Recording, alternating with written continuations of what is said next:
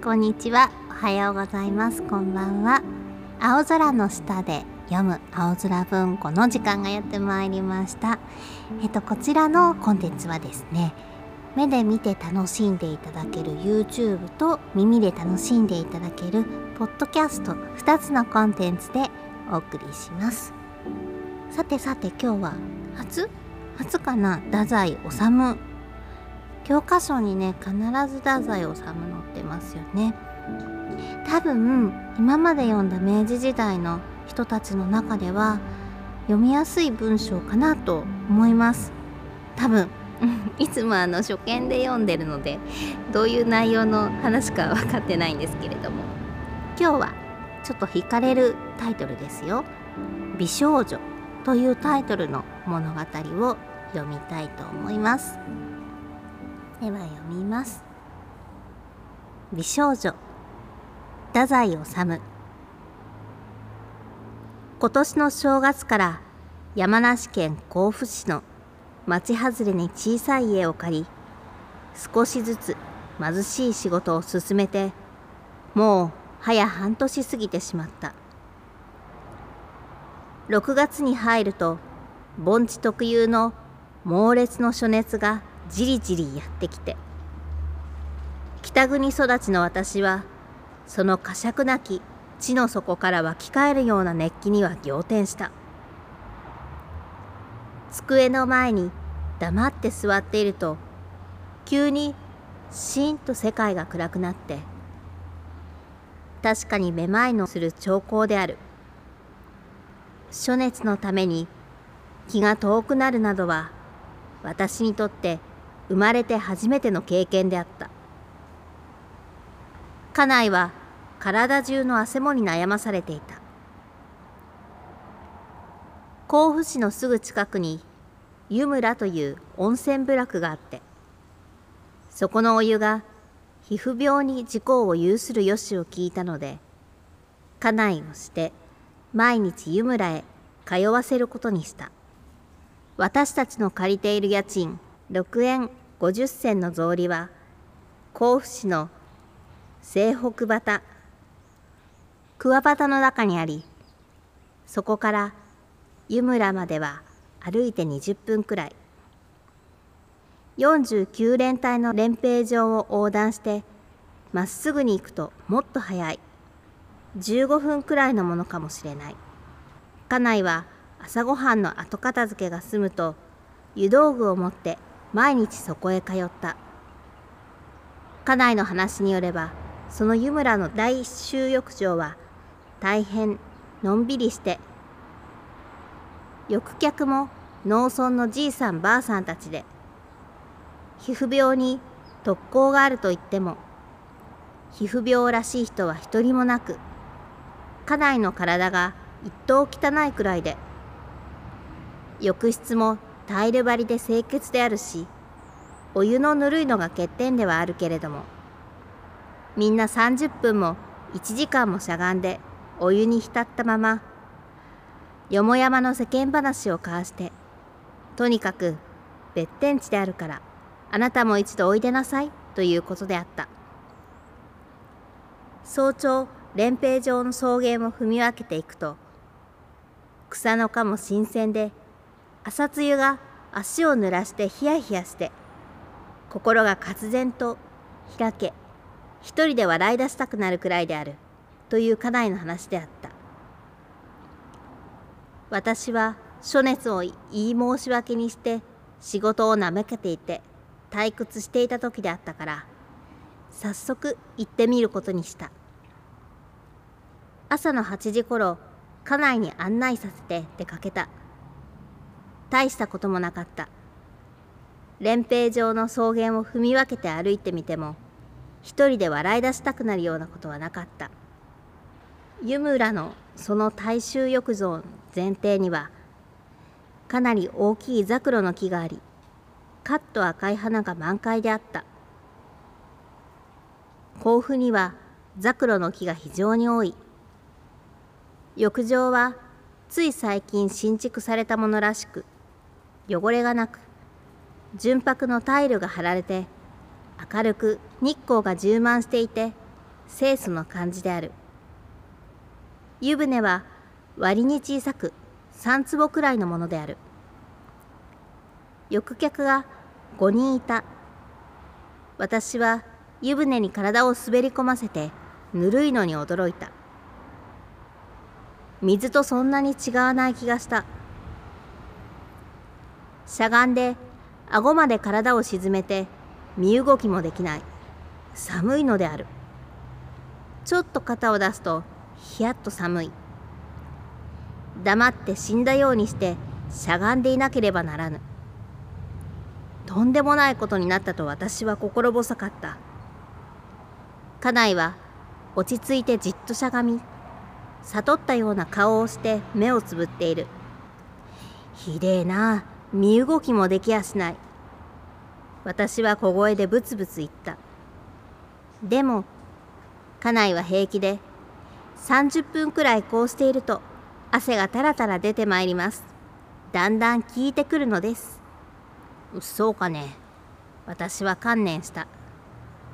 けれどもまさか家内のように悟りすまして目をつぶっていることもできず膝小僧を抱いてしゃがんだままキョロキョロ辺りを見回した。2組の家族がいる。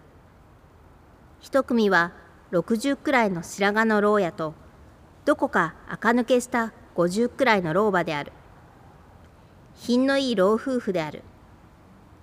この際の小金持ちであろう。白髪の牢屋は鼻が高く右手に金の指輪。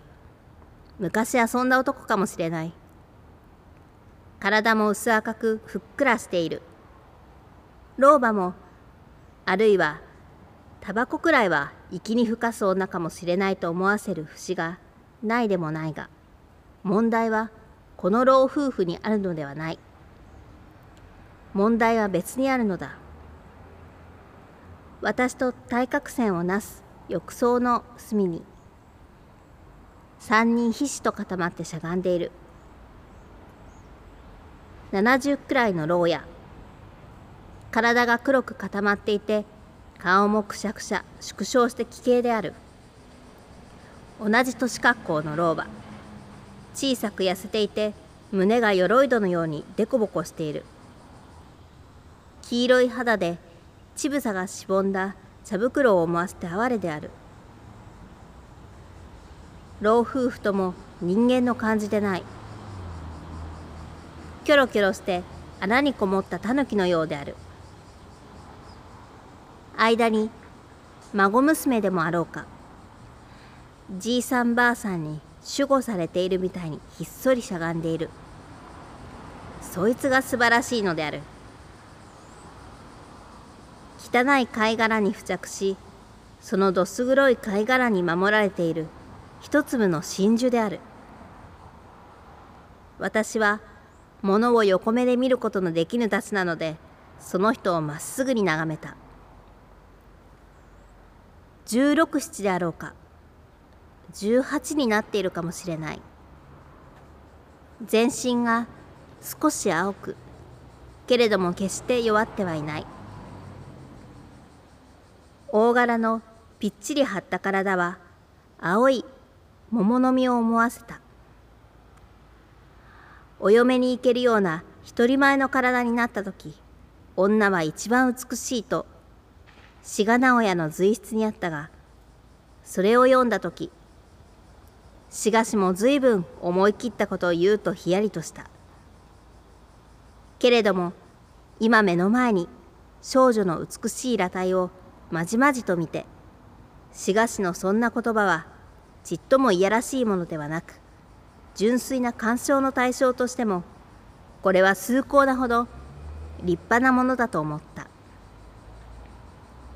少女はきつい顔をしていた。一重まぶたの三白眼で目尻がキリッと上がっている。鼻は尋常で唇は少し厚く。笑うと上唇がキュッとまくれ上がる。野生のものの感じである。髪は後ろに束ねて毛は少ない方のようである。二人の老人に差し挟まれて無心らしくしゃがんでいる。私が長いことその体を直視していても平気である。老夫婦が宝物にでも触るようにして背中を撫でたり肩をトントン叩いてやったりしている。この少女はどうやら病後のものらしい。けれども決して痩せてはいない。清潔に皮膚が張り切っていて女王のようである。老夫婦に体を任せて時々一人で薄く笑っている。白痴的なものをさえ私は感じた。すると立ち上がった時私は思わず目を見張った。息が詰まるような気がした。素晴らしく大きい少女である。五尺二寸もあるのではないかと思われた。見事なのである。コーヒー茶碗一杯になるくらいの豊かな乳房。滑らかなお腹。ピチッと固く締まった獅子ちっとも恥じずに両手をブラブラさせて私の目の前を通る。かわいい透き通るほど小さい白い手であった。湯船に入ったまま腕を伸ばし水道の花壇をひねって備え付けのアルミニウムのコップで水を幾杯も幾杯も飲んだ。おおたくさん飲めや。老婆はしわの口をほころばせて笑い。後ろから少女を応援するように言うのである。精出して飲まんと元気にならんじゃ。するともう一組の老夫婦もそうだそうだという意味の相づちを打ってみんな笑い出し出し抜けに指輪の牢屋がくるりと私の方を向いて「あんたも飲まんといかんじゃ。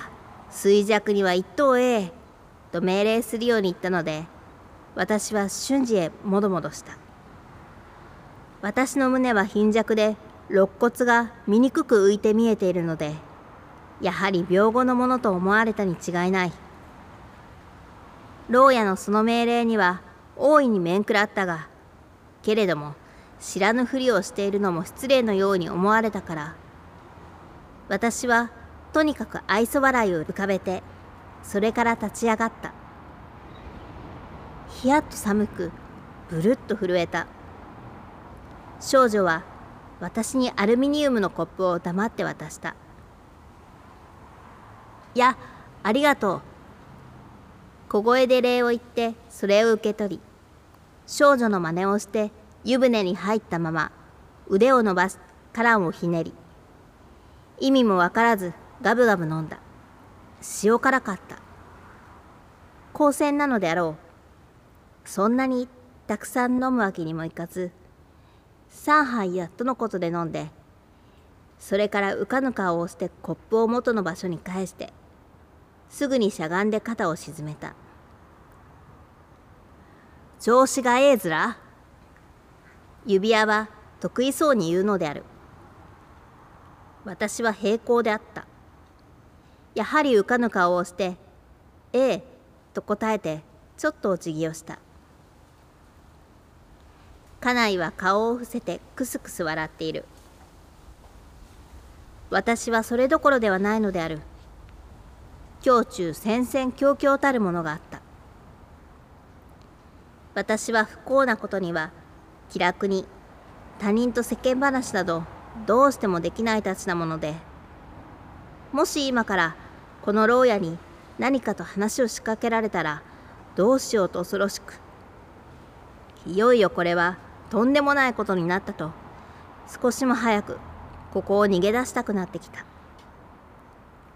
ちらっと少女の方を見ると少女は落ち着いて以前の通りに2人の老夫婦の間にひっそりしゃがんでひたと守られ顔を仰向けにして全然の無表情であった。ちっとも私を問題にしていない。私は諦めた。再び指輪の牢屋に話しかけられぬうちに私は立ち上がって出よう一向温まらないと家内にささやきさっさと湯船から出て体を拭いた。私もう少し家内は粘るつもりである。そうか先に帰るからね。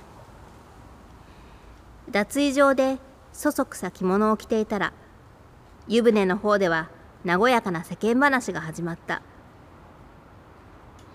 やはり私が気取って口を引き締めてキョロキョロしていると異様なもので老人たちにも多少気詰まりの思いを抱かせていたらしく私がいなくなるとみんなもその窮屈から解放されてほっとした様子で会話がなだらかに進行している。家内までその仲間に入って汗物講釈などを始めた。私はどうもダメである。仲間になれない。どうせ俺は異様なんだ。と一人でひがんで帰りしなにまたちらっと少女を見た。やっぱり二人の黒い老人の体に守られて宝物のように美人に光ってじっとしている。あの少女はよかった。いいものを見た。とこっそり胸の秘密の箱の中に隠しておいた。7月暑熱は極点に達した。畳がカッカと赤いので寝ても座ってもいられない。よっぽど山の温泉にでも避難しようかと思ったが8月には私たち東京近郊に移転するはずになっているしそのために少しお金を残しておかなければいけないのだから。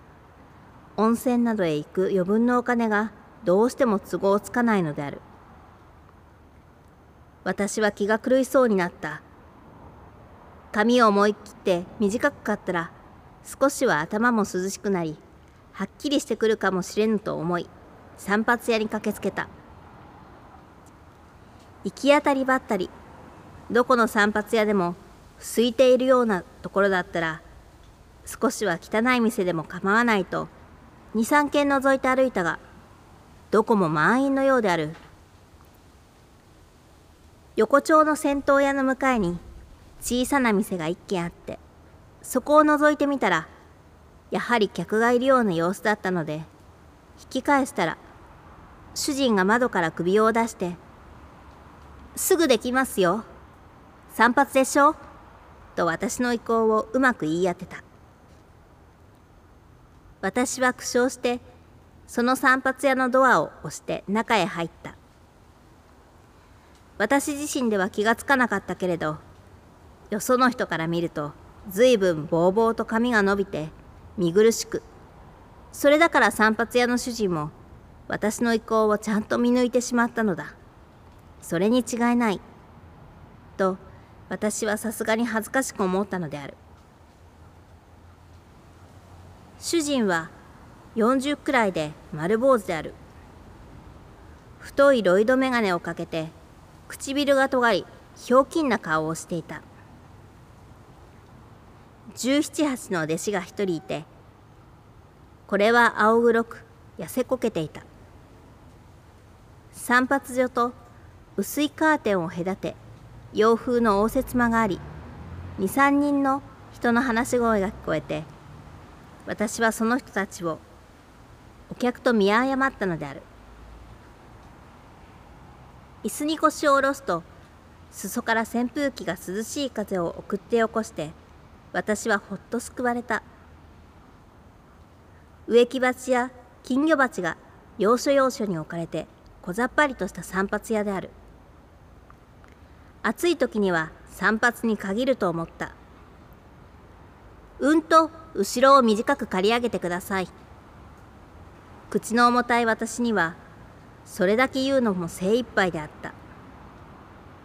そう言って鏡を見ると私の顔は物々しく異様に緊張してぎゅっと口を引き締めて気取っていた。不幸な宿命に違いない。散髪屋に来てまでこんなに気取らなければいけないのかと我ながら情けなく思った。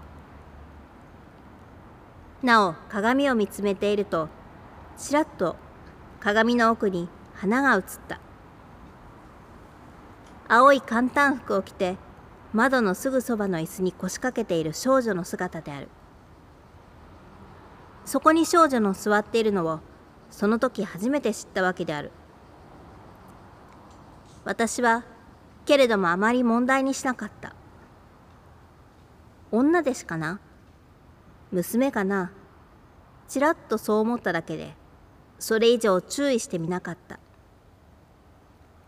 しばらくして少女が私の背後から首筋を伸ばして私の鏡の顔をちょいちょい見ていることに気がついた。二度も三度も鏡の中に視線があった。私は振り向きたいのを我慢しながら見たような顔だと思っていた。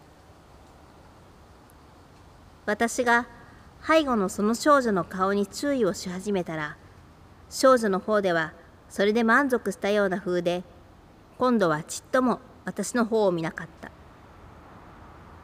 自信たっぷりで窓べりに頬杖をついて往来の方を見ていた。猫と女は黙っていれば名を呼ぶし寄っていけば逃げ去るとか。この少女ももはや無意識にその特性を得していやがると忌々しく思っているうちに少女はそばのテーブルから物憂げに牛乳の瓶を取り上げ瓶のままで静かに飲み干した。と気づいた。病心。あれだ。あの素晴らしい体の病後の少女だ。あわかりました。その牛乳でやっとわかりました。顔より乳房の方をよく知っているので失礼しました。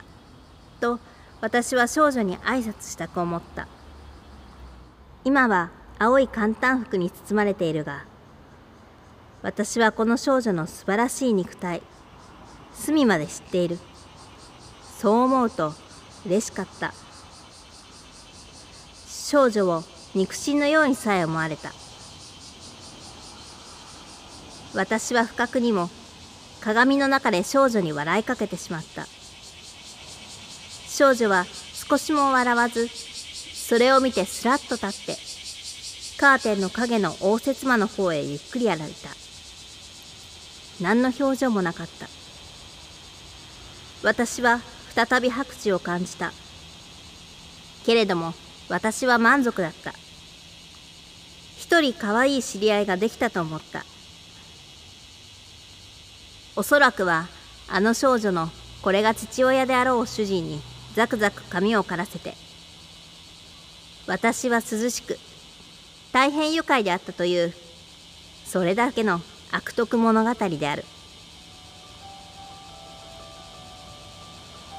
はい。以上です。どうでしたでしょう？美少女。というタイトルで、まあ、少女に踊らされるというか、なんだろう。特にね、その少女と何かあったっていうわけじゃないんですけど、この主人公の気持ちがすごいわかるような内容でしたね。こちらの本は、もともと、あれかな？1975年に出たあの太宰治の全集から取っている本ですね。この物語自体の出典はちょっと書いてないのでわからないんですけども文章も結構読みやすかったです。なんかちょっとあの最初から最後通しておしゃれな感じだったかなっていうふうに思います。はいということで青空の下で読む青空文庫。今日午前中ものすごい雨だったんですけど今もうカンカン照りの中 読んでまいりましたそれでは次回もお楽しみにしててください。ありがとうございました。